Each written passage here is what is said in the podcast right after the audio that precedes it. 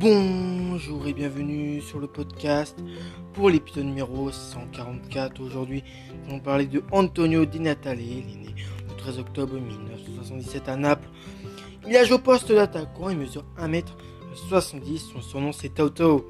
Il a eu 42 sélections pour 11 buts avec l'Italie, 17 sélections, 5 buts en match amicaux, 7 sélections, 2 buts en qualif de Coupe du Monde. 3 sélections, 1 but en Coupe du Monde, 8 sélections, 2 buts en qualif et puis 7 euh, sélections, 1 but en euro. Sa première sélection, c'était le 20 novembre 2002 contre la Turquie, un simple match nul un partout et puis sa dernière sélection date du 1er euh, juillet 2012 contre l'Espagne, une grosse défaite 4-0 dans le club où il est passé. Entre 1996 et 2004, il a été formé dans le club de Empoli, où il fera en tout 178 matchs pour 55 buts. Entre temps, entre, entre temps, lors de son passage à Empoli, il fera des prêts euh, dans le club de Varese ou encore de Viareggio. Et puis ensuite, en 2004, il quitte Empoli pour signer à l'Udinese, où il restera jusqu'en 2016. Et puis, il y fera 446 matchs pour 227 buts. Buteur aux qualités indéniables, Antonio Di Natale se place parmi les plus grands buteurs de l'histoire du football transalpin. Malgré un palmarès vierge de tout titre, une singularité unique.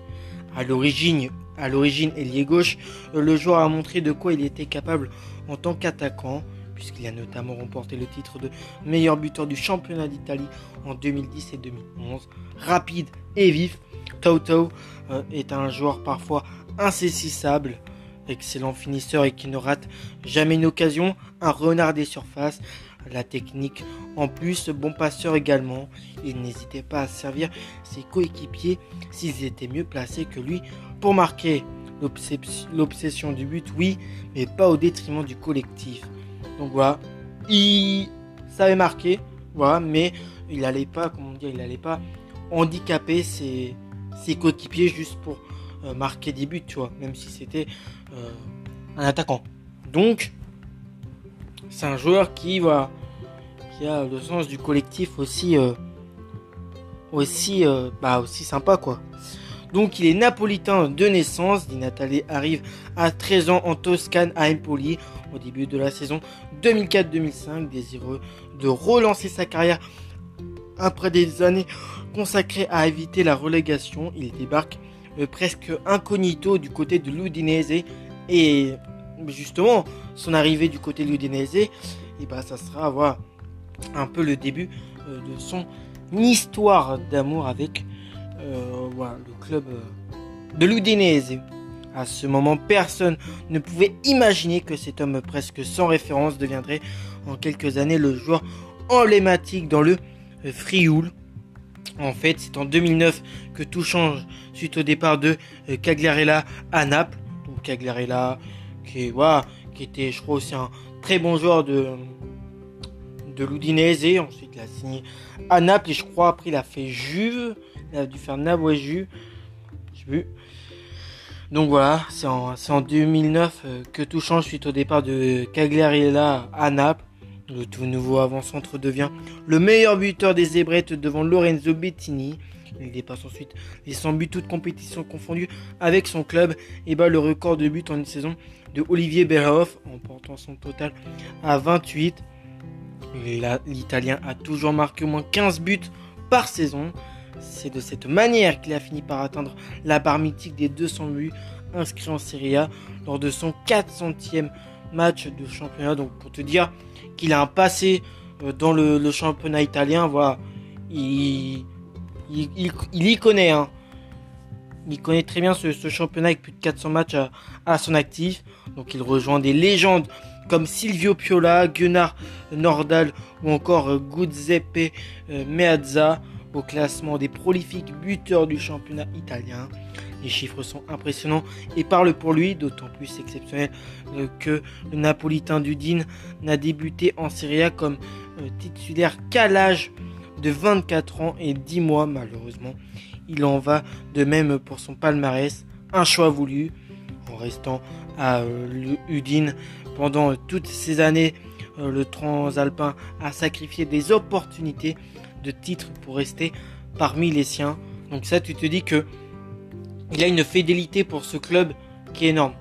Il, aurait pu hein, rejoindre, je pas, d'autres grands clubs, que ce soit, je pense, européen ou même, je pense aussi italien, mais par respect pour le club de l'Udinese, il a préféré rester. Ça, on peut lui dire bravo. Donc voilà, de maintes reprises, voilà, comme je disais, à de maintes reprises, il a eu l'occasion de s'engager pour des clubs plus UP, dont euh, le Milan AC, mais il a continuellement euh, envoyé balader tous ses courtisans. Certains y verront un manque d'ambition, une difficulté à affronter la pression euh, inhérente au quotidien dans une grosse écurie. Il, y a peut-être, il a, il, il y a peut-être de ça, mais il y a aussi l'amour du maillot. Le constat est terrible. pas un seul titre. Il se contentera de cette belle troisième place en 2011-2012 et de deux qualifications puis élimination au barrage de la Ligue des Champions. Les euh, Frioulans euh, auraient eu tout leur chance de prétendre au Scudetto s'ils avaient conservé Andanovic, Alexis Sanchez, Asamoah euh, et compagnie au fil des années. Or, gagner des titres ne fait pas partie de la priorité de la famille Pozzo. Di Natale a de plus souffert a de plus souffert de ce manque de, de, considération durant sa carrière sous le maillot de la sélection avec la nationale. Il n'avait pas été retenu pour le mondial 2006 victorieux en Allemagne. Présent lors du fiasco en 2010, il traverse l'Euro 2012 comme remplaçant en dépit d'un but important lors du premier match face à l'Espagne. À l'issue de ce dernier tournoi, il met à terme à son parcours international non sans non, non sans vrai, un vrai goût d'inachevé au dépit de ses 42 caps honorés en l'espace de 10 ans. Les années euh, glissent, ces vieilles gloires résistent. Au total, le numéro 10 a passé 12 saisons avec l'Udinese et fait trembler les filets à 227 fois toutes compétitions confondues et a délivré 72 passes décisives. Idole d'une région, porte-drapeau d'un club euh, peu médiatisé, dit Nathalie, euh, est un exemple à suivre. De nos jours, rares sont ceux qui sont prêts à autant de concessions et qui euh, plus c'est pour un petit club de province sans ambition. Hein. parce que, qu'on soit franche, l'Udinese, c'est pas le club le plus intéressant. Hein. Y a. honnêtement, il y a un club beaucoup plus ambitieux. Hein.